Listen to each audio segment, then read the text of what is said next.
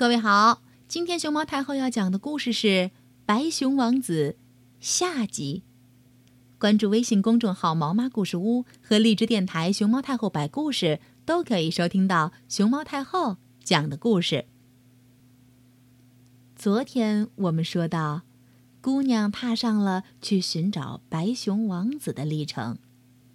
白熊王子住在太阳的东边，月亮的西边，去那里的路。可真不好找。得到了两位老婆婆的帮助之后，姑娘跨上马，继续她艰难的历程。走了很久很久，她到了一座高山前，有一个老婆婆正在用金纺车纺线。她问老婆婆：“知道不知道坐落在太阳的东边、月亮的西边的宫殿怎么去？”你是本来应该与王子结婚的姑娘吧？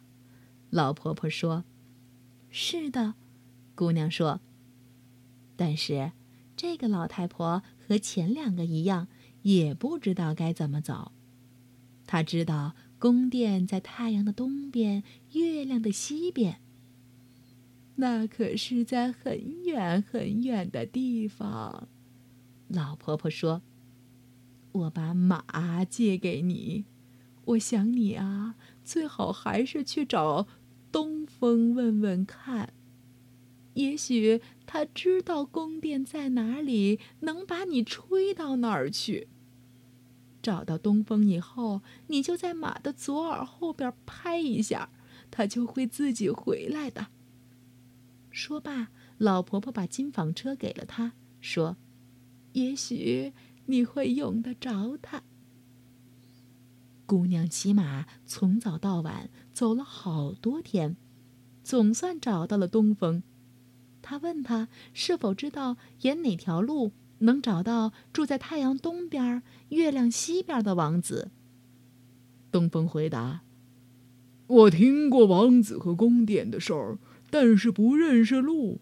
我从来没吹得那样远。”不过，要是你愿意，我可以带你到我兄弟西风那儿去。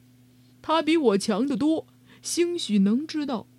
你坐到我背上，让我带你去。东风驮着他，呼的一声就起飞了。东风对西风说：“这姑娘原应该与王子结婚的。”王子现在住在太阳东边、月亮西边的一座宫殿里头，他到处在寻找他。他把他带来了，想问问西风知不知道宫殿在哪儿。不知道啊，西风说：“我还从来没有刮得那么远。不过我可以带你去找南风，他比我和东风强得多。”吹得很远，也许他知道你要找的地方。你坐到我背上，让我带你去。西风带着姑娘，很快就找到了南风。他问他的兄弟是否知道太阳东边、月亮西边的宫殿在什么地方。哦吼，南风说。我平生到过许多地方，可从没有吹得那么远。不过，我可以带你去找北风，他是我们的大哥，比我们都强。他要是不知道宫殿在哪里，世上就不会有人知道了。你坐到我背上来吧，我带你到他那儿去。于是，姑娘骑在南风背上，急匆匆上了路。没多久。他们就走进了北风的住处，只觉得冷风阵阵扑面而来。你们来干嘛？北风呼叫着，叫人听得直哆嗦。南风说：“我带来一个姑娘，她应该与住在太阳东边、月亮西边的宫殿里的王子结婚。她想问问你是否到过那里，请你告诉她怎么个走法。她很想找到王子。”知道，北风说：“我知道宫殿在什么地方。有一回，我把一片白杨树叶吹到那里，简直把我累坏了，好几天都吹不动了。不过，你要是真的着急着想去，也不害怕跟我走，那就骑在我背上，我可以试试看能否把你带到那儿去。我一定得去，姑娘说：“只要有路可走，就非去不可。不论你飞得多快，我都不怕。”那好吧，北风说：“不过今晚你得在这里睡觉，因为我们只能在白天上路。”第二天清早，北风就把他吹醒了，然后他呼呼。呼呼的鼓气，它胀得那么大，叫人看了都害怕。他带着姑娘穿过太空，似乎要吹到天尽头方罢休。他掀起了一场大风暴，吹倒了树林、房屋，掀翻了海面上成千上万的船。北风吹呀吹呀，刮了很久很久，依然还没有刮出海洋。北风疲劳了，就越刮越低。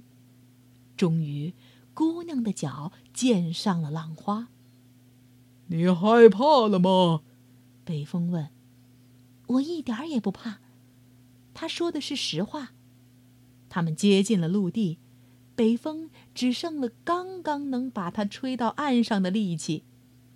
它恰好落在太阳东边、月亮西边的宫殿的窗下。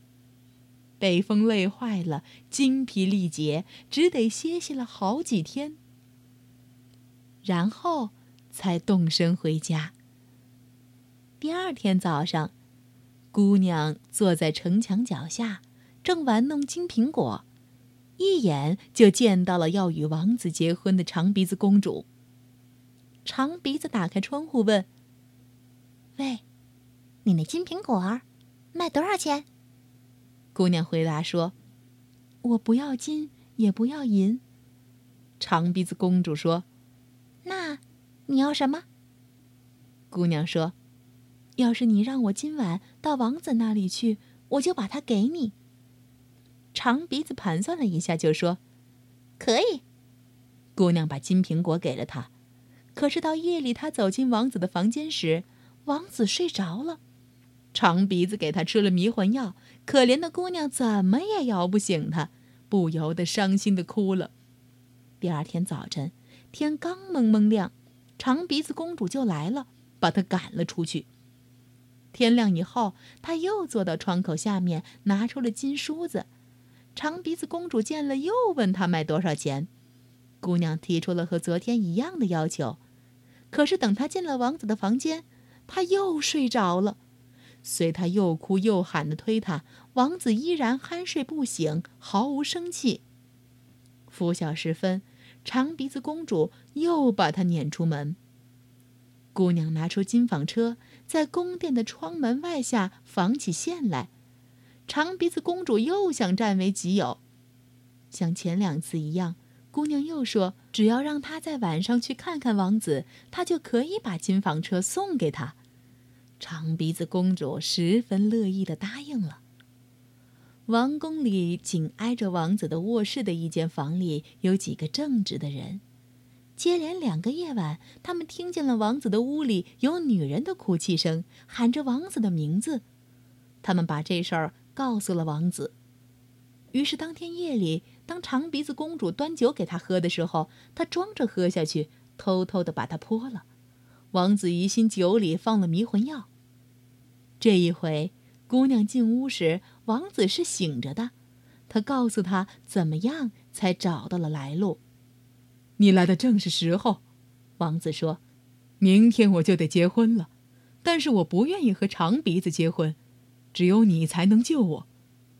明天我要提出来试试新娘的本领，让她给我洗掉衬衣上的三滴竹油。”他不知道那是你弄上的，准会同意去洗。衬衣上的竹油，只有真正的人才能洗掉，妖精是洗不了的。到那时，我就说我只愿意和能洗去竹油的姑娘结婚。我知道，你准行。他俩过了一个甜甜蜜蜜的夜晚。第二天，该举行婚礼了。王子对继母说：“我得看看新娘能干不能干。”那倒是应该的，继母说：“我有一件漂亮的衬衣，想在婚礼上穿。但那上面有三滴蜡烛油，得洗洗干净。我曾经发过誓，只与能洗去烛油的姑娘结婚。她要是洗不掉，我就不娶她。”继母和长鼻子公主都想，这还不容易，就答应了。长鼻子开始使劲儿的搓衣服。不料，他越用力气洗，竹油的痕迹就变得越大。哦，你不行！老妖婆，也就是王子的继母说：“让我来洗。”他折腾了好久，更糟糕，衬衣越洗越脏，油渍越搓越大越黑。别的妖怪也都来帮忙，可是他们越使劲儿，衬衣显得越脏。到后来变得简直像在烟囱里熏过一样乌黑。嘿，王子喊道：“你们都是饭桶！窗外那个要饭的女孩一定比你们都强。进来吧，姑娘。”于是，姑娘进了屋。你能把这件衬衣洗干净吗？王子问道。“不知道行不行。”他说，“不过我可以试一试。”他拿起衬衣，刚泡进水里，衬衣就变得像雪花一样洁白，甚至比雪还要白。我要和你结婚，王子说。老妖婆一下子就气炸了，长鼻子公主和别的妖精也准是气炸了，因为打那以后再也没听人说起过他们。王子和新娘把被囚禁在那里的好人全都释放了。然后带上金银珠宝，远远地离开了这座在太阳东边、月亮西边的宫殿。好了，这个来自挪威的故事到这里就全部讲完了。到这里，就到这里了。